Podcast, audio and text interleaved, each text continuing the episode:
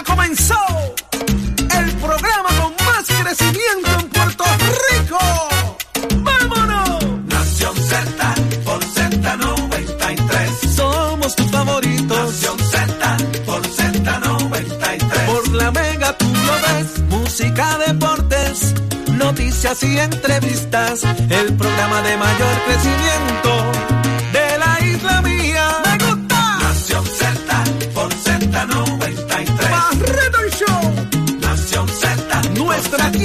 nuestra naturaleza y nuestros valores. Esta es tu nación. Puerto Rico arranca Nación Z, un viernes sabroso, señores, repleto de información. Viernes 27 de mayo, apenas son las 6 en punto de la mañana y usted está en sintonía de Z93. Mire, aquí es que es, en Nación Z, donde nos escucha a través del 93.7 en San Juan, 93.3 en Ponce y el 97.5 en Mayagüez. A través de la aplicación La Música usted puede ver el podcast de Nación Z y disfrutar de todo lo que aquí se dice y de igual manera vernos en cualquier parte del mundo. Pero si usted entra a Facebook, busca Nación Z, le da seguir y una vez está ahí, se hace parte de esta conversación y le da share para que todo el mundo sepa lo que usted está viendo y disfrutando a esta hora de la mañana. Estoy muy bien acompañada. Mire por acá está Jorge Colbert Toro conmigo en la mañana de hoy. Pónchemelo ahí, señor director. Buenos días, Jorge. Buenos días, saludos para ti, para Carlos y para los amigos de Tierra de Escucha. Un placer estar esta mañana medio dormido, pero estamos muy Medio bien. dormido, eso, se le, eso le dura a usted ahora, un estornudo. Mire, pero miren, acá está con nosotros el licenciado Carlos Rivera. Muy buenos días, licenciado. Buenos días, saludos. Fin de semana largo, 27 Ave de mayo, así que fin de semana de- largo. Licenciado, usted me acaba de dar el toque de alegría que me faltaba. Sí, y ya se vi- me había olvidado. Ya- y ya es viernes, ya tú sabes que todas esas personas están pensando en fin de semana, Así los bultos, los motetes para irse a la playa o a algún lugar en la isla, así, Así que es. aquí estamos. Así es, gracias y bienvenidos a ambos. Muchas gracias, Vamos placer. A pasarle espectacular y a, y a- y a llevar mucha información. Muchas cosas están pasando en el país. Hoy Jorge Suárez está partiendo a un viaje muy importante, preparando eh, para su doctorado, así que nos llena de mucho orgullo. Así que Jorge, muchas cosas lindas y bendiciones. Y de igual manera, Eddie López, usted- Eddie López no, Eddie López está jangueando, porque es que a él se me le gusta el jangueo, ¿ves? Entonces ese está de vacaciones. Así que que disfrutes Que también, Eddie. Me han dejado con dos caballotes. Preocúpense ustedes, Jorge y Eddie. Preocúpense ustedes que mire para allá. Estoy, tengo, mire, artillería pesada. Aquí estamos, Ahí es, para llevar información. Vamos de inmediato eh, a, a- a repasar un poco. Hoy vamos a estar, como ya les dijimos, muy bien acompañados, pero en el, en el análisis del día estaremos con el, representa- con el ex representante Carlos Bianchi y con el licenciado Adrián González. Hay mucho que hablar, mucho que discutir, mucho más en Nación Z. Pero óigame, Va- vamos a analizar, analizar las portadas. Y yo creo que cuando ustedes ven esto, eh, yo voy a mostrar la portada inmediatamente de primera hora en el día de hoy. Miren aquí. Y nos rompe la cabeza, yo no sé a ustedes, compañeros, pero decir ante los planes de respuesta de un huracán, el gobernador eh, Pedro Pierluisi dice, y cito, están preparados a otro nivel. Cuando ustedes escuchan a otro nivel, uno dice, wow, qué brutal. Y la realidad es, ¿estamos o no estamos preparados para otro huracán en esta isla? Inmediatamente me viene el color azul a la mente, yo digo, pero ven acá, si aquí todavía hay tornos azules, ¿cómo vamos a decir que estamos preparados a otro nivel? Y busco más en informaciones y veo el vocero, a quienes le agradezco también la cobertura ayer de, de- de allá de Sweet Gallery, eh, estamos ahí en portada. Pero cuando voy más allá, veo que hay 3.646 propiedades con tordos azules. Vamos por partes, vamos por partes. ¿Cómo se entiende que estemos preparados a otro nivel? ¿Quién quiere empezar con esto? Bueno, Saudi, definitivamente yo creo que aquí el huracán María, de alguna manera, a todo el mundo nos traumatizó toda la situación. Así Así, es. que lo menos que esperamos es que haya algún tipo de preparación, que haya una mejoría Eh, y de igual manera, tanto el gobierno como las personas, los ciudadanos, porque eh, nosotros tenemos que también hacer nuestro plan individual en nuestros hogares eh, para es tener todo lo que es la batería, la planta eléctrica, todo lo que es necesario, medicamentos. Así que lo menos que uno espera es que el gobierno, luego de lo que ocurrió bajo el huracán María, que estuvimos meses, muchos sin servicio, pues que estén al día de hoy, pues tengan todo listo, todo preparado, tengan ese andamiaje, esos refugios, esa comida disponible y los catres, bien importante, para que todas esas personas que vayan a estar refugiadas allí tengan todos esos elementos. Así que yo espero, ¿verdad? Y lo que esperan todos los ciudadanos, que, que realmente estemos preparados a otro nivel, porque definitivamente con otro huracán a Puerto Rico, luego de que todo lo que ha venido, huracanes, terremotos, pandemia, es lo menos que nos necesitamos ahora mismo. Se habla de 368 refugios, alimentos suficientes para 600 mil personas y el inventario a disposición de Luma y de Autoridad de Energía Eléctrica. Nada más cuando me dicen Luma, a mí se me paran los pelos. Luz, cuando aquí hay un estornudo en la oficina central de Luma y se va la luz en el medio país. ¿Cómo es eso, Colbert? Bueno, a mí me parece, en primer lugar, que lo que el gobernador plantea, yo presumo que se refiere a que ahí están listos los planes eh, para atender una situación, ¿verdad?, de, catástrofe o de un huracán un, un episodio eh, inesperado. Eh, pues no, pues el papel aguanta lo que le escriben, ¿verdad? Tú puedes tener un plan ordinario y yo no, no dudo que el gobierno haya aprendido en, en muchas de las áreas, eh, luego del huracán María, eh, y de terremotos y de pandemia, de cómo preparar planes de contingencia. Lo que ocurre es, eh, el problema usualmente es la ejecución.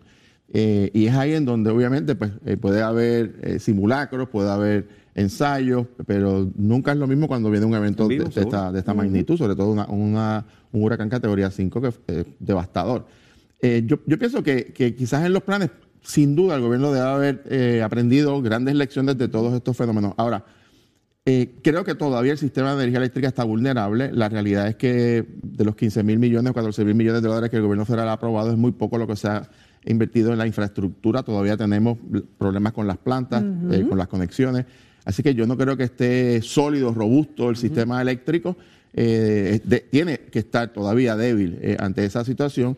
Y me parece que en donde sí creo que ha habido adelantos en la preparación de la autoridad de acueductos con relación a las plantas en las en aquellos embalses en donde eh, hubo problemas, porque me consta y sé que han estado estableciendo y mejorando y colocando las, las plantas de energía para el bombeo de agua eh, potable. Y creo que en esa área pues ha habido adelanto por muchos por estos últimos años. Pero en energía eléctrica eh, no veo, no he visto adelantos significativos, está muy vulnerable el sistema y es muy probable que inclusive con algunos vientos y una lluvia en los próximos meses vamos a ver el, el cuán frágil todavía está el sistema. Ay, ay, ay, de solo pensarlo. Ustedes se acu- va- va- Vamos a transportarnos, mire, eh, tres segundos a la época de María. ¿Estamos listos o no estamos listos? Claro que no. Cuando usted se piensa en tres segundos de aquel momento, claro que no. Y si a esto le sumamos que detrás de este, de este año difícil del 2017 vinieron los terremotos en el área sur, que todavía siguen siendo eh, personas vulnerables y, y seguimos viendo los problemas, uno se asusta, uno dice, espérate, aquí han pasado un cúmulo de cosas que no estamos listos. Así que eh, hay mucha buena fe cuando el gobernador dice a otro nivel, como bien dijo Colbert, el papel aguanta lo que sea, pero hasta ahora no confiamos en que las cosas estén listas. Definitivamente, por lo menos yo, de que estemos listos para otro huracán o para medio azote de lo que fue María. Pero esto valida cuando se ha desarrollado un comité dentro de la Federación de Alcaldes buscando irse detrás del Cortré a meter presión, ejercer presión al Cortré porque reconocen la lentitud de los procesos y la dilatación en, en- en la, en la entrega de fondos. Así que van detrás del Cortré este comité, así lo anunció Gabriel Hernández, presidente de la Federación, licenciado. ¿Qué significa esto cuando hay dos o tres alcaldes ahí y quiénes son? Bueno, primeramente está el alcalde de Bayamón. Tenemos a Ramón Luis liderando eh, este grupo, este comité. Tenemos a la alcaldesa de Canóvanas, Lorna Soto, lo que es Rosa Cheli, la alcaldesa de Gurabo, eh, el alcalde de Naranjito, eh, Orlando Ortiz. Así que tenemos varios alcaldes, municipios grandes como estamos viendo, precisamente para tener esa comunicación directa con Cortre. Yo creo que ha sido de, de- de manera pública, se ha visto quizás la dilación en muchas de estas obras por distintas situaciones, ya sea que la información que se está proveyendo a Cortre no está completa o FEMA está pidiendo algún requisito adicional. Pero aquí lo, lo que está ocurriendo es que es- no hay, parece que hay un problema de comunicación para atender estas situaciones y agilizar el proceso. Así que se crea este comité precisamente para eso, para ver de qué manera estas obras de reconstrucción, que ya el huracán María fue 2017, estamos ya en el, en el 2022 y definitivamente ya estamos viendo cómo, precisa, cómo, cómo, ¿verdad? cómo se está dando esta situación de que los proyectos quizás no, no avanzan. Eso es así. que el comité eh, tiene una función primordial que debe ser establecer esa comunicación directa, pero sobre todo que se agilice el proceso de reconstrucción y que estas obras la gente las pueda ver ya. Cuando esto pasa, Colbert, yo me imagino que estas reuniones allá dentro de la federación es arrancándose las, los- las pelucas y, y los pelos todo el mundo. Y las extensiones en las alcaldesas, porque es como que, ¿cómo es posible que haya tanto fondo, tanto dinero Claro. y esto se siga dilatando? Claro. Hay otra realidad. Las exigencias También. del gobierno federal son claras y precisas. Esto es como, eh, eh, es peor que llegarle al Papa allí en Joma. Así es. Primero, cuando los alcaldes y alcaldesas se, se unen eh, para, el- para un gobernador, para una administración, eh, es un asunto prioritario. O sea, tiene que atender el señor gobernador y los jefes de agencia los reclamos de los alcaldes. Los alcaldes son los funcionarios públicos más directos a los ciudadanos. Y en ese sentido, fueron los que en el caso del huracán vivieron de cerca pues toda la, ¿verdad? Los, los grandes retos de un fenómeno y el impacto que tuvo sobre los ciudadanos. Conocen muy bien qué es lo que está pasando en términos de los fondos. La realidad es que llevamos ya cuántos años después de María, son muy pocas las casas que se han construido, todavía hay gente en todos los, eh, eh, increíblemente, todavía hay gente que no se le ha hecho las mejoras a su casa. Y yo pienso que no solamente el Coltré, yo creo que el secretario de la vivienda, el departamento de la vivienda, que ha estado arrastrando los pies también en esto y todos, todos los meses y medio nos anuncia los nuevos planes para acelerar esto y no pasa absolutamente pasa nada. nada. Y los alcaldes creo que se la, terminaron la paciencia eh, y son, o sea, para, que- para que tengan los amigos eh, eh, televidentes, son, estamos hablando de 37 alcaldes de la Federación de Municipios y 41 alcaldes de la Asociación de Alcaldes, son 78 municipios. Todos tienen los mismos reclamos. Los mismos o sea, reclamos. es una sola voz porque todos han sufrido eh, los atrasos, eh, la- es, por, por cuenta gota. Y, y- y otro punto importante sobre lo último que planteaste, Saudi, es el sentido de que es verdad que hay unos requisitos eh, muy rigurosos del gobierno federal, pero le corresponde también al gobierno central darle el, el as- el asesoramiento, el, el apoyo técnico, el, apoyo- de peritaje para cumplir con estas exigencias y no, y no dejarlos a, ¿verdad? a la buena suerte. Y yo creo que ahí es que el gobierno, el COR 3, el Departamento de la Vivienda han, han, han fracasado y yo adelanto que si esto no se mueve rápido, van a empezar a pedir renuncias a estos secretarios, a estos jefes de agencia que siguen atrasando eh, sus- sus acciones en relación a la respuesta a los alcaldes. Y la temporada de huracanes comienza ahora, el 1 de junio. O sea, que estamos hablando que estamos ya... activa. Correcto. Así que eh, esto requiere urgencia definitivo y, y como menciona Jorge, eh, los alcaldes conocen sus necesidades, saben el puente que hay que reparar, que a lo mejor se inunde el área y hay una serie de, ¿verdad? de medidas que son urgentes para sus ciudadanos. Pero también los alcaldes reconocen las exigencias del gobierno federal para estos desembolsos y ellos tienen que tener en cumplimiento una serie de documentación y, y yo creo que es una, es, un- es- son, es una combinación de factores. Una vez el esfuerzo del alcalde hace que entregue los papeles, cuando llegue al Coltré, que se diligencie rápido el asunto, pero también están, y vamos a ser claros y justos con el Coltré, los alcaldes que incumplen también, que no Sin duda, entregan la documentación También. requerida. Óigame, no porque usted sea el alcalde de tal pueblo, usted tiene prioridad y usted si incumple, yo lo siento, pero yo no le puedo dar lo que usted está pidiendo. Entregue lo que se pide, porque el Coltres tiene que rendir cuentas a nivel federal. Así que es una combinación de factores. Lo cierto es, señores, que la necesidad está ahí, el pueblo sufre, la gente necesita, y que haya esa avalancha de dinero paralizada allí es llora ante los ojos de Dios con tanta necesidad. Así que vamos a, vamos a ver cómo, cómo se mueve esto con este comité, porque tiene unos cocorotes ahí que van a ir al Coltré a ejercer presión de verdad. Y ¿Dónde van- está paralizado esto aquí? Y van a hacer ruido. Y, Van y- a y hacer hay que recordar que el alcalde de Bayamón, que es un alcalde muy poderoso, muy respetado, fue el presidente del comité de transición del gobernador Pierluisi. Correcto. O sea, cuando, eh, es una persona que conoce cuál es la situación de esos fondos, particularmente porque lo vio en la transición. Así que la voz de él va a ser muy importante y, y probablemente eh, eh, que va a sentar la pauta de Claro. discusión con la fortaleza. Y que él es muy cumplidor, es una persona que demuestra lo organizado que está y cómo lleva las riendas de su municipio. Así que vamos a ver, ahí va a haber presión también en el Coltré. Pero óigame, ya la Universidad de Puerto Rico tiene nuevo presidente. Explíquenme proyecciones hacia dónde vamos en la Universidad de Puerto Rico, licenciado. Bueno, ya tenemos a, Luis Ferrao, que precisamente es decano de la Universidad de Puerto Rico, historiador también, así que eh, esos son ¿verdad? No- buenas noticias, ya hay alguien al frente del, de, en este caso, la Universidad de Puerto Rico, y yo creo que la, eh, esto tenemos que atarlo con lo que la Junta de Supervisión Fiscal ha hablado sobre precisamente el manejo de los fondos de la universidad y lo que tiene que ver específicamente eh, con la forma en que se está administrando. Así que todos esperamos que ahora con, con el presidente, pues la, la universidad también se redirija, eh, cumpla también con los requerimientos que está pidiendo la Junta de Supervisión Fiscal. Y sobre todo al final del día lleguen los fondos que son necesarios para mantener esa institución educativa que la gran mayoría de los puertorriqueños, incluyéndome, somos, ¿verdad? Estudiamos en la universidad, somos egresados de ahí y, y- y todos queremos ver bien nuestra universidad. Así que hay, hay esperanza eh, de que esperamos que el nuevo presidente pues tome las medidas que está esperando el pueblo de Puerto Rico para que la universidad esté donde tiene que estar. Así mismo es, y cito, dice que él desea, que tiene un compromiso de devolverla al sitial que merece como primer centro docente del país. Me llena de alegría y de buena, buena fe, ¿verdad? De que, de buena vibra de que así sea. Y Puerto Rico y la universidad necesita a alguien que quiera hacer historia, que quiera llegar a los libros de la historia de la universidad diciendo, este fue el mejor presidente que salvó la universidad y la, la universidad y la devolvió a su lugar eh, eh, como todo, todo el mundo desea y sueña, quienes deseamos, ¿verdad? Que, que nuestros hijos lleguen ahí y pasen por la Universidad de Puerto Rico y las mil razones que hay para darle el valor que, que amerita. Eh, Colbert, ¿qué te, ¿qué te parece el que sea él?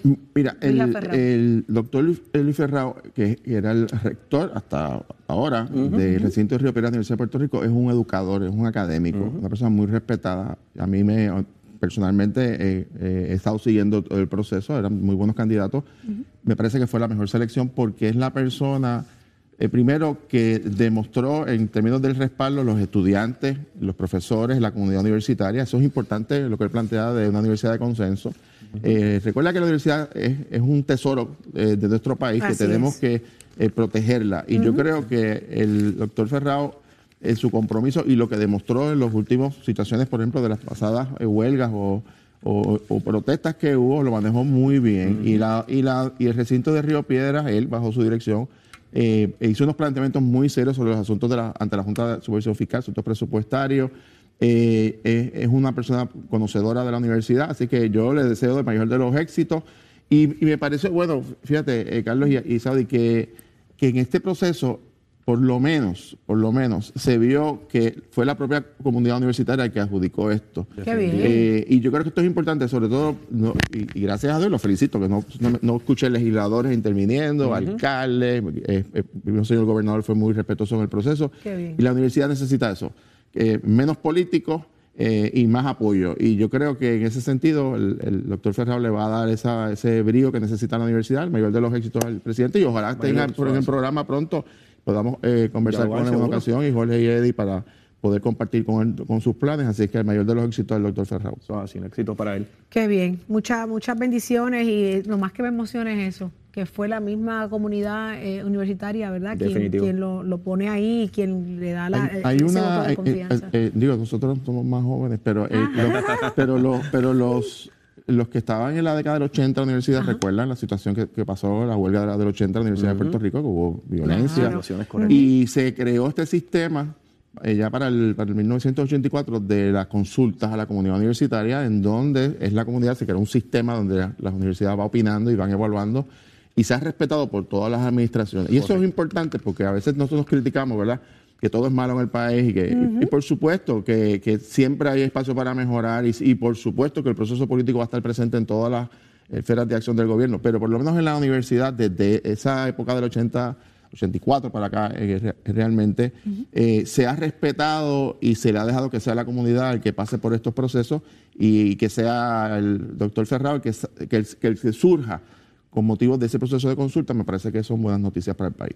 Bueno, pues mucha buena vibra es para así. él y para todo su entorno para ver el, el- el éxito que queremos allá en la Universidad de Puerto Rico, nuestro orgullo, eh, nuestro tesoro, como bien dijo Colbert. Así que usted no se mueva de ahí, queda mucho más por discutir acá en Nación Z, porque es aquí donde usted se entera de lo que está pasando en Puerto Rico y hacia dónde nos llevan. Mire, para adelante para allá.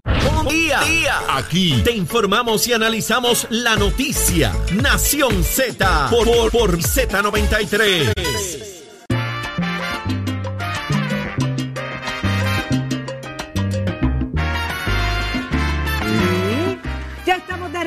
Nación Z a través de Z93. Usted que está pegadito ahí al Facebook, quédese ahí, manténgase, sea parte de esta conversación extraordinaria hoy junto a Jorge Corbett Toro y al licenciado Carlos Rivera. Vamos de inmediato. Vamos, oye, espérate, que es que, es que yo no sé usted, ¿usted baila salsa, licenciado? ¿Te gusta la salsa? ¿Le Seguro que sí. ¿Y, y la Ah, baila, y la baila? Baila alguito. Colbert, usted le mete la Ah, salsa. seguro. De verdad, lo tenía calladito. Pues yo le voy a hacer una invitación especial a los dos. No me pregunten si yo bailo salsa, eso está prohibido en este programa. Eh, porque siempre voy a tirar para la izquierda, no sé bailar, pero hago que sé. Pero es que este próximo 12 de junio. Puerto Rico y el mundo se prepara para el Día Nacional de la Salsa, Medalla Light, Hipódromo Camarero, escuche bien, Jeep y Power Solar y Drive Motors y Motors presentan el Día Nacional el 12 de junio en el Estadio Irán Bithorn. ¿Qué, ¿Qué es lo que va a haber allí? Pues mire, en Tarima, los durísimos Richie Ray y Bobby Cruz, Mr. Piano Man, Papo Luca y la Sonora Ponceña, Mr. Afinque, Willy Rosario y su orquesta, y con ellos Rico Walker, el niño de Trastalleres Andy Montañez, el sonero de la juventud Víctor Manuel, la nueva revelación de la salsa Luis Vázquez y poniendo en alto a la representación femenina son divas y representando nuestra bomba y plena la tribu de Abrante, Charlie Cruz y muchos artistas más. Así que compra tu boleto en el Arena, mira porque abrieron unos espacios de arena con asientos enumerados en el día nacional.com. Entra ahí, adquiere el tuyo para que bailes y goces. Tú tienes que estar ahí con el auspicio de Power Sports, Ron Brugal, Kikwet, Pasoa, Cuantro, Coca-Cola, New Amsterdam Vodka, Selectos, Goya y Palo Ready. Ready es ahora, 12 de junio, todo el mundo para el Irán Bithorn. Así que estaremos allí. Pero vamos de inmediato a lo que compete, muchas cosas eh, que analizar. Hay, hay una, una, información interesante que trasciende en el día de hoy, de que cuando hablamos del Super PAC, de los PAC, ¿desde qué momento esta gente ha querido entrar a, a asuntos de, de campañas políticas y trasciende que desde el 2016 Bancredit ya venía haciendo gestiones, buscando acomodarse. Eh, eh, Colbert, ¿qué era lo que estaba pasando desde el 2016 en Puerto Rico en asuntos de campaña? Bueno, esta, esta empresa pues eh, se estableció en la isla y estaba tratando por muchos años de eh, ampliar sus servicios para entrar inclusive ya a hacer servicios que da la banca eh, local. Eh, la controversia que hay con esta empresa, primero es que su dueño es una, es para efectos de la ley, ¿no? Y de, sobre todo la ley de campaña, no es un residente eh, bona fide de Puerto Rico, no, no es un ciudadano eh, eh, Local. es una persona extranjera y hay unas regulaciones sobre aportaciones económicas de personas que no son ciudadanos americanos, no son eh, residentes de Puerto Rico o de Estados Unidos. Y ese es el primer, el primer asunto. Lo- el segundo planteamiento me parece importante es, hay que entender qué son, ¿verdad? Los amigos televidentes y radio escucha, qué son los PAC, los comités de acción política. Hay dos modalidades. Está lo que se llama el, el Comité de Acción Política, el PAC per se, y el Super PAC. El Super PAC es una eh, modalidad de eh, aportaciones corporativas sin límite. Eh, o sea, estamos hablando de que una persona puede dar un millón de dólares. puede- Wow. o sea, es es una, y esto sobre todo se da en Estados Unidos más que en Puerto Rico. Los, los PAC, en cambio, son más pequeños, son aportaciones que tienen límites, están reguladas. Hay también aportaciones de individuos. Eh, pero esto, estos, estas entidades están protegidas por una decisión de la Corte Suprema de los Estados Unidos. Y el licenciado puede aclarar más sobre este punto en el, en el sentido de que está eh, la, la libertad de expresión permite que un ciudadano decida, pero yo quiero poner dinero a favor o en contra de X personas. Así que los, decir que los comités de acción política son ilegales, no lo son. Son, son legales. Pero es yo tengo un una- derecho una- ¿verdad? que tienen los ciudadanos y las, Perdona, las Colbert, yo tengo una pregunta bien, bien, bien, bien tonta. Pareciera tonta. Evidentemente, un super PAC, XY persona que haga una donación de un millón de dólares, ¿lo hace por amor al arte? ¿O qué intención tiene donar ese millón de dólares? Bueno, Eso no es gratis. Bueno, por supuesto, el, el- ¿verdad? Y ahí ahí viene el planteamiento del concepto del inversionismo político, de qué busca detrás esa persona o esa corporación. En Estados Unidos, por ejemplo, es, es- es abierto, o sea, se legisla a favor o en contra. Vamos ahora a lo más reciente, que vamos a estar hablando a las 7 de la mañana sobre la ley de armas. En Estados Unidos, una de- probablemente la, la entidad más poderosa en términos de dinero, la cantidad de millones de dólares que invierte es el National Rifle Association, el que, eh, eh, que está a favor de las armas, que no cree en las restricciones y aporta a congresistas millones de dólares. Abiertamente. Abiertamente, y eso es parte. En Puerto Rico no se hace ese fenómeno tan, ¿verdad? tan claro o tan abiertamente, por la redundancia, pero ocurre en menor escala. Eh, y, y- y muy particularmente se está dando en los últimos años en el sector sindical. Esto es importante. Por ejemplo, el movimiento Victoria Ciudadana, eh, que es un partido de reciente creación, recibió casi, bueno, ya prácticamente el 100% de sus fondos de un PAC de una unión de Estados Unidos. Y yo, entonces, la, la pregunta que tú haces, ¿qué interés tiene una unión de Estados Unidos en un partido en Puerto Rico? Por supuesto que un partido que gane tiene que regular las aportaciones, eh, las discusiones sobre los convenios colectivos y las aportaciones de los empleados a las uniones. Así que hay un interés ulterior de estas entidades cuando se apoyan candidatos. Igual ha ocurrido en el caso de candidatos a favor del Partido Nuevo Progresista, del Partido Popular. Eso también ha, ha ocurrido. Pero es parte de un proceso ¿verdad? electoral que con sus imperfecciones en la democracia eso es permisible. O sea, tú, los ciudadanos como las entidades tienen derecho a organizarse y poner dinero a favor o en contra de determinados candidatos o partidos. Wow, eh, eh, crean una, una serie de, de- de regulaciones a nivel electoral local, ¿verdad? Para evitar precisamente los actos de corrupción, entre otras cosas, pero existen estos PAC, estos super PAC con libre albedrío y derecho.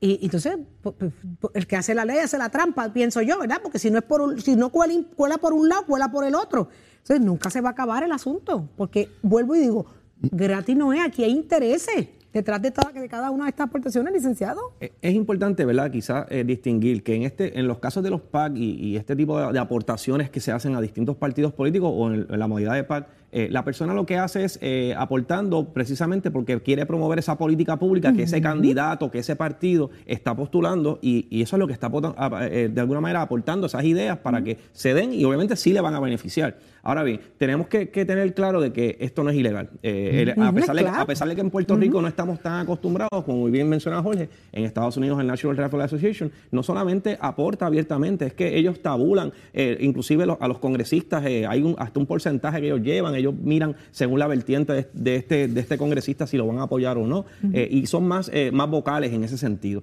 Pero en Puerto Rico, quizás estamos explorando esto de primera instancia eh, y vemos entonces estas aportaciones que vemos de- en el caso de, de Bank Trust, ¿verdad? que comienza entonces a hacer, o Bancrédito, comienza desde el 2016 eh, a hacer distintas aportaciones y no podemos confundir lo que indico, de que necesariamente el que aporte no significa que va a haber un, un pay for play o que hay algún tipo de intercambio. Y es parte de la libertad de asociación que tenemos todos como ciudadanos. Nosotros tenemos el derecho de eh, asociarnos, de aportar alguna campaña política, eh, y eso no es ilegal. Obviamente hay que cumplir con la ley y hay unos parámetros establecidos precisamente para eso. Y aquí donde quizás eh, la situación está quizás un poco más fuerte es el dar información falsa precisamente a las agencias federales eh, de ese dinero aportado y de quienes aportaron ese dinero. Así Y un dato interesante, eh, no necesariamente eh, estos grupos tienen éxito siempre. Ahorita a las 7 vamos a ver una comparativa, una tabla que preparé sobre cómo está la ley de armas en el estado de Texas, que, que fue que está bien eh, por la libre, básicamente, y, y comparada con Puerto Rico, cuán restrictiva es. Y el National Rifle Association también observa en Puerto Rico porque es un negocio, ¿verdad? Eh, y ha intervenido en procesos electorales aquí. Pero la, la- vamos a ver la dinámica de, de cuán distante es un Estado de Derecho versus otro. en, otros, en otros estados también ha ocurrido eh, de igual forma. Y la pregunta, ¿sabes? que a mucha gente se hace, Carlos, es, bueno, ¿y quién aboga por la gente, por las comunidades? ¿Quién, ¿Cuál es el super PAC de las De las comunidades? Y yo, y yo pienso que, eh, por supuesto, que la- las comunidades, el ciudadano que nos ve, que nos escucha, pues no tiene estas- estos recursos, eh, pero tiene otras maneras de convencer a, le- a la- a los legisladores eh, con sus posiciones, con las visitas a los legisladores, con sus planteamientos. Los legisladores de distrito y de acumulación en Puerto Rico están todo el tiempo muy pendientes a las... Y los alcaldes, a- y obviamente. los alcaldes, obviamente, que están eh, de manera directa. Así es que eh, también son voces que se escuchan. Eh, yo estuve en la legislatura tres términos y te digo, la, la- para mí, lo que a mí me convencían por, por alguna medida que uno tenía alguna duda, era, había escuchado a todas las partes, pero lo más importante era escuchar a la gente de las comunidades cómo se afectan cuando uno legisla sobre ellos. Así es. Eh, y eso me parece que es un tema que es un tema prioritario en cualquier funcionario electo eh, a la hora de obviamente de tomar una decisión de política pública. Esa es la razón de ser, poder tocar todas las todas la- la- las comunidades y hacerse parte y eco de cada uno de los seres humanos que allí reside. Pero mire, eh, vamos a otros asuntos que me llaman la atención y es que el gobernador está sacando pecho ante la Junta de Control Fiscal y dice que, mira, la Junta dijo que no a, a ese fin de semana sin IBU para que nos preparemos con asuntos de huracanes y el gobernador dijo, ah, ellos dijeron que no, yo insisto, esto va, esto va. Colbert, ¿puede el gobernador irse por encima de la Junta y dejarnos el free willy del IBU Bueno. ese fin de semana? Bueno, Pregunto yo. El Estado de Derecho, hay una ley federal, la ley promesa, todo el mundo la ha escuchado, son, son las siglas de la ley, que establece que la Junta de Supervisión Fiscal tiene la facultad en ley de dejar sin efecto una ley. O sea, la Junta de Control no puede legislar, Ajá. pero puede dejar sin efecto una ley que aprobó el gobierno de Puerto Rico. El gobernador, eh, o sea, para, para eximir a Puerto Rico por un número de días eh, del IVU, tiene que haber una legislación que la, legisla- que la, que la Junta puede dejar sin efecto. Hasta ahora no lo ha hecho. El gobernador está desafiando a la Junta en ese sentido. ¿Qué puede pasar aquí? Puede pasar una de dos cosas. Una, o que la Junta hoy diga eh, por escrito, en una comunicación, diciendo que, que esa, esa extensión queda sin efecto, lo cual pues queda sin efecto, punto. Ok, Y el No- gobernador no, es- puede ir no por puede. encima. no solamente eso, el- la, la decisión no se puede ni siquiera ir a llevar al tribunal. O sea, es una A ese determinación. nivel. a ese nivel de poder tiene la Junta.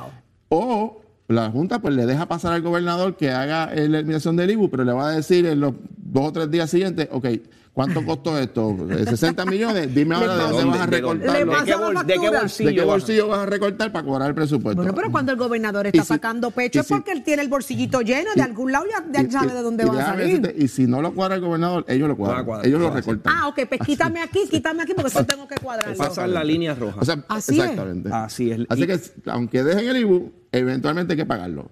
Licenciado, ¿y tendrá ese bolsillito lleno el gobernador como para sacar pecho y decir, ah, no, ellos dicen que no, pero yo digo que sí, porque es que yo voy a sacarlo de aquí?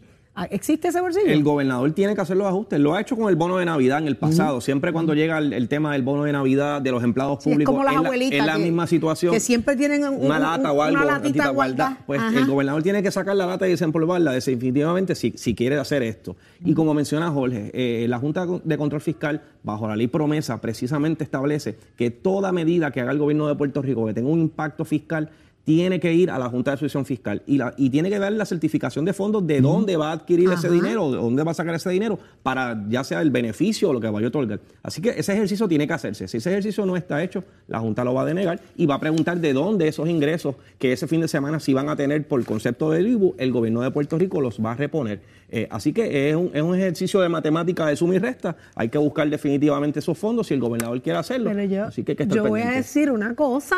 El gobernador dijo que vamos a estar preparados a otro nivel. Y esto es para la Junta de Control Fiscal. Si el gobernador dijo que vamos a estar a otro nivel, eso está incluido ahí. Está Necesitamos incluido. comprar sin Pero- IBU. pero- pero sin fíjate- IBU para estar a otro Pero nivel. fíjate, yo pienso que el gobernador y la legislatura, eh, los pre- presidentes de los cuerpos de seguridad armados y Rafael. Tatito Hernández, han hecho, han sido juiciosos en, en, en ser muy selectivos a la hora, por ejemplo, lo han hecho con el bono de Navidad y lo han hecho con este tipo de, de- de- medios. de compra de medios. Igual cuando viene el back to school, este- son situaciones realmente que se justifican a mi Correcto. juicio. Y que la Junta tiene que tener un poquito también de Flexibilidad. de flexibilidad, porque también lo que se está planteando son cosas que necesita el pueblo. Esto no es, eh, tú sabes, eh, regalarle el dinero No. por regalarlo. Me parece que el, el juicio ha sido correcto y la Junta tiene que entender eso. Y es una situación, obviamente, de, de emergencia, que lo que queremos es que la ciudadanía se prepare, haga su plan de contingencia, tenga Claro. todo el equipo necesario. Esperemos en Dios que no llegue ningún huracán, pero estamos, Puerto Rico es algo que todos los años entramos a una temporada de huracanes, tenemos que prepararnos, y eso es un, ¿verdad? una política pública del gobierno de buscar y de la legislatura, obviamente, para que nuestros ciudadanos estén Y usted preparados. sabe lo que pasa, licenciado, que ninguno de los miembros de la Junta llegó a tiempo cuando Donald Trump llegó a tirar joyos de papel servilleta. Como ninguno había, no saben, no saben lo costoso que es pagar el papel, el papel toalla con IBU. Denos la oportunidad, hablen con Trump para que sepa Saudi, por qué ellos- vino a traer joyos de papel y, y servilleta ellos para no acá. están exentos porque si están en Puerto Rico también, si viene un huracán, se tienen que preparar. Ay, mi amor, Así que, si se cogen unos privaditos y se montan y se van. ¿Tú te crees que alguno de la Junta va a aguantar lo que este país aguantó con María? Tantos, tantos meses sin luz, sin agua y sin comida, que venían la- la- lo- la- las pailas de, de agua de, de Estados Unidos los allá en la diáspora, porque existe la diáspora. A Carmelo, existe la diáspora. Eh, ve- desde allá todo el mundo recogiendo y mandándonos cositas, porque aquí la, la escasez era increíble, no había manera de llegar. Los invitamos a la Junta que se queden en medio de. Es más, eh, en unas inundaciones regulares, para que vean lo que se goza aquí. Ay, señor. Pero miren, ya estamos listos porque tenemos el análisis del día. Ya están con nosotros Carlos Bianchi, eh, vía telefónica, ¿lo tenemos? Y Adrián, ya están por ahí. Adrián González, ¿está? Aquí estoy. Ahí está Adrián. ¿Y dónde está Carlos Bianchi? Buenos días, Ah, buenos días Adrián, buenos días Orle, buenos días licenciado y, y a ti Saúl. Mira, pues vamos, vamos al análisis, le damos la más cordial bienvenida. Está con nosotros acá Jorge Colbertoro y el licenciado Carlos Rivera. Eh, vamos al análisis. Inmediatamente llega eh, Grijalva. Es un congre- el congresista eh, viene la próxima semana a la isla, viene con debajo del hombro el plan, ¿verdad? De- del asunto de estatus que se ha presentado y hay esperanza con esa visita. Vamos a empezar con, con Carlos Bianchi. Buenos días, Bianchi. Bu- buenos días. Mira, yo tengo muy poca fe y esperanza en, en- en- en el congresista Grijalba porque ha sido una persona que desde que llegó a su posición en el Congreso ha estado nombra, a- a- hablando de Puerto Rico, pero no actuando sobre Puerto Rico. Ave Han sido muy María. poco, ha sido muy pocos los movimientos que hemos visto por parte del Congreso, ¿verdad?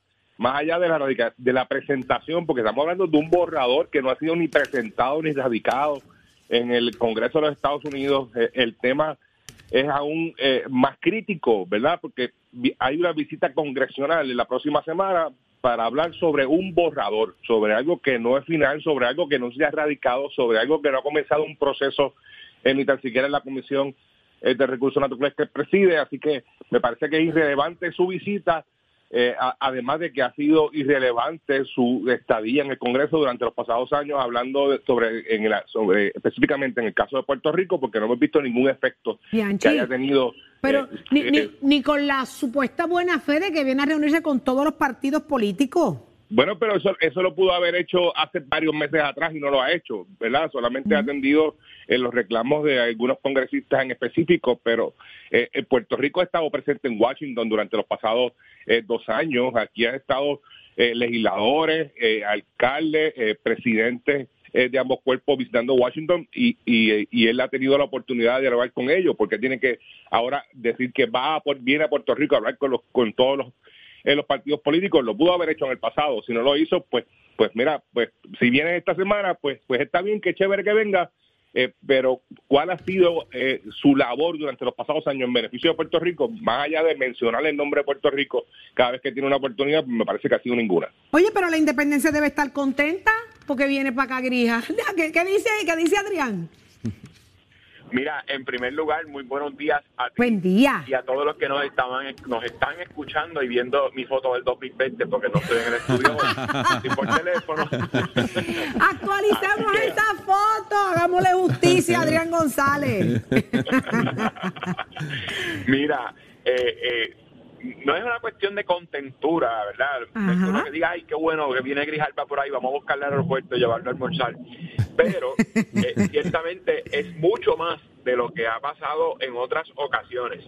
Y, y no, no es poca cosa que, primero, eh, la iniciativa del borrador, ¿verdad? porque no es un proyecto de ley que esté presentado, como decía eh, Bianchi, pero el- la iniciativa de ese borrador que salió del líder de, de la mayoría de la Cámara Federal, pues es un gran paso en el tema de la discusión del estatus allá en el Congreso y que el segundo paso sea que quien preside la comisión que va a ver el proyecto se tome la molestia eh, de venir a Puerto Rico. Y fíjate que es un proceso bastante informal, no, no son vistas públicas como tal, se van a reunir con los partidos para discutir los pormenores eh, del proyecto, pues creo que, que- que debe ser visto con buenos ojos. Nosotros, cualquier cosa que adelante el tema del estatus, eh, eh, de, ¿verdad? de una forma justa, equilibrada, eh, la vamos a ver con buenos ojos. Sigue persistiendo nuestra preocupación del poco tiempo que hay para que este proyecto tenga un buen futuro,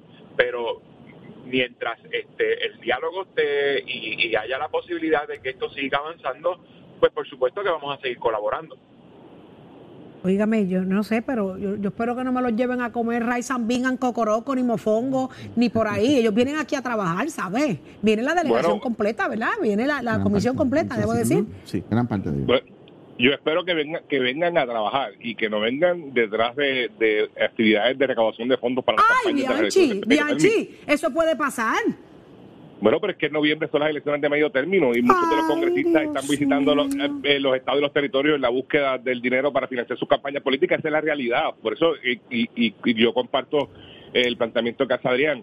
Eh, es un proyecto que no es un borrador que no se ha presentado, que no se ha radicado de- en una en un Congreso que está en receso y que tiene elecciones de midterm eh, ahora en noviembre y que estamos, eh, ¿verdad? Según los números en las últimas encuestas, que va a haber un cambio eh, de liderato en ambos cuerpos en el, en, los- en el Congreso de los Estados Unidos, pues, pues obviamente, ¿cuál es el efecto y cuál va a ser el resultado? Pues ninguno. Bianchi, ¿cuál debe ser la postura entonces del, presi- de- del presidente de- del Partido Popular? Que debe ser, eh, cuando se sienten sobre la mesa con un José Luis Dalmao, con, con el Partido Popular, ¿qué es lo que le va a decir el Partido Popular a, a, a- Grijalba y a, y a- y a toda esa gente que viene para acá?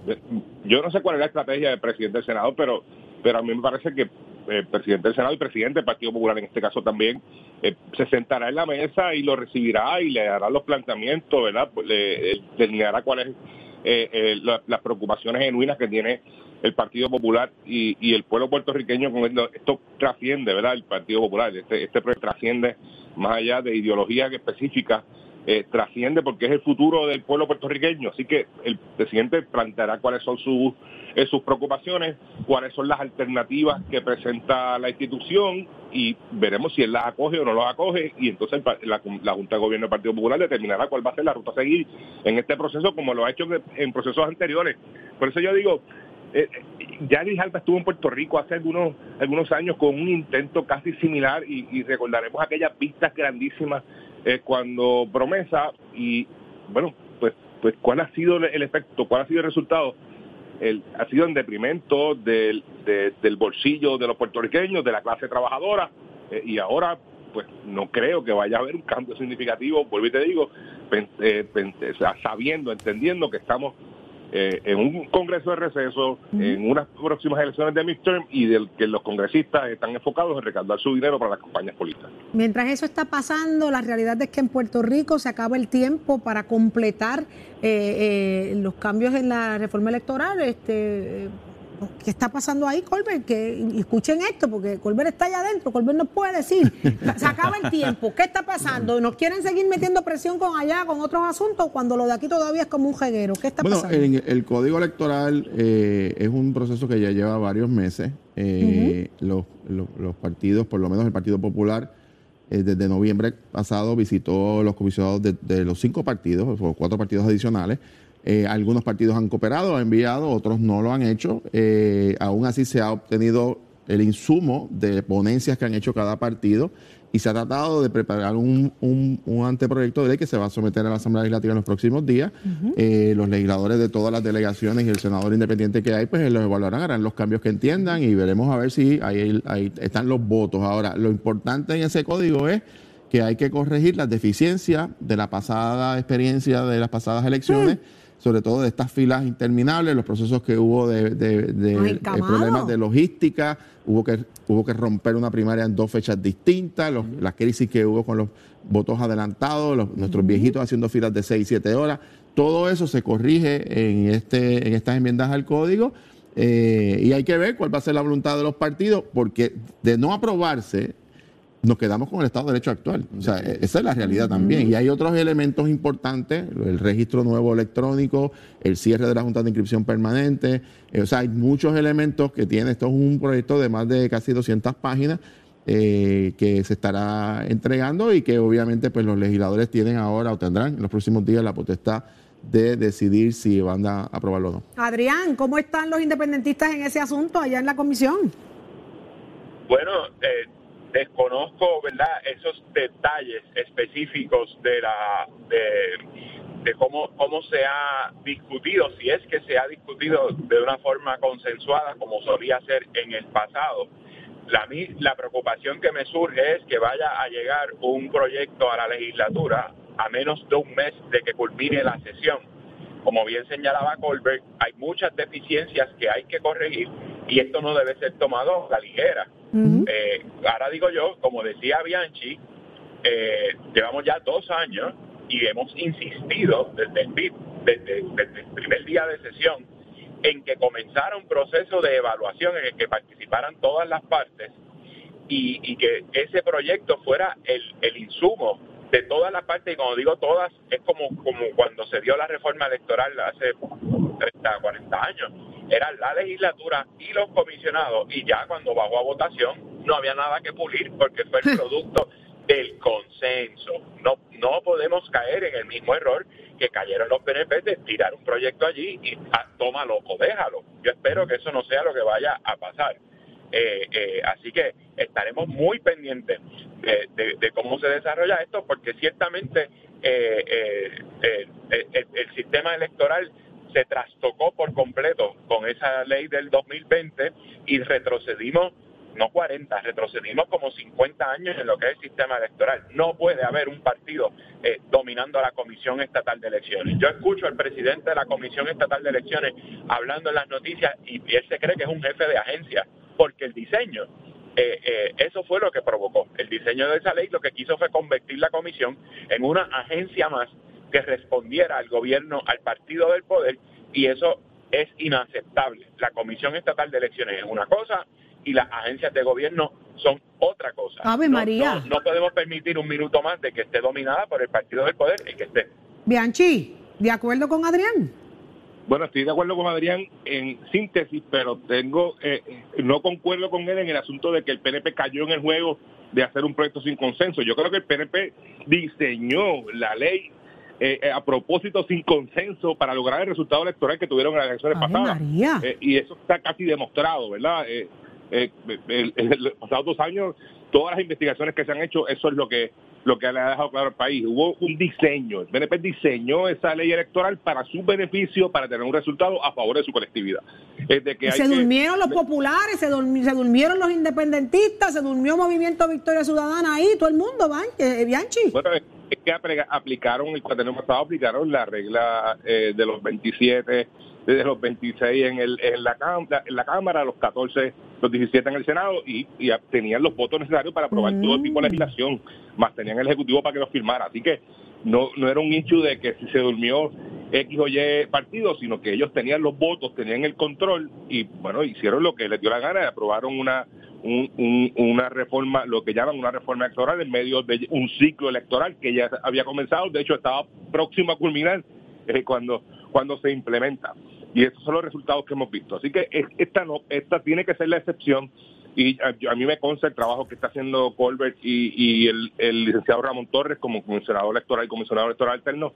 Eh, y esto debe estar eh, finiquitándose en los próximos días, pero pero me parece que, que es lo propio, ¿verdad? Que, que, se, que se trabaje esto con tiempo para que antes de, de que comience este próximo ciclo electoral, el pueblo puertorriqueño tenga certeza y confianza en su sistema democrático. Ahí está, licenciado. Ajá. Mira, en, ese, en cuanto a ese tema de si nos dormimos o no, al contrario.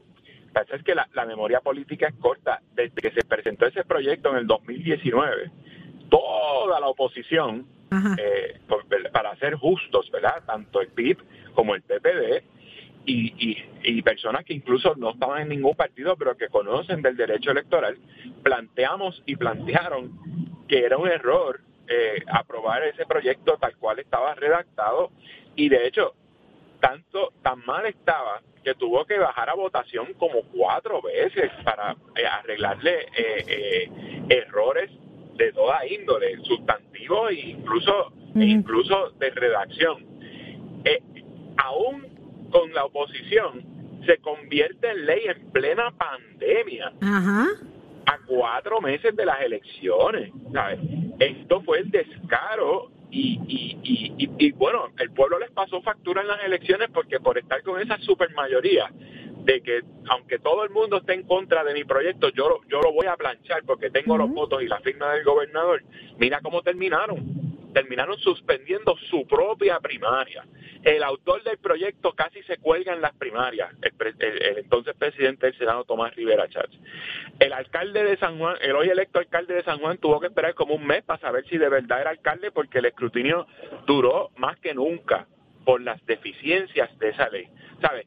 Cuando nosotros nos opusimos, era con, con fundamento diciéndole no le va a dar tiempo de implementar esta ley porque las elecciones están ahí al lado, adicional a todo lo que tiene mal en términos de, del concepto que debe ser, ¿verdad?, el sistema electoral.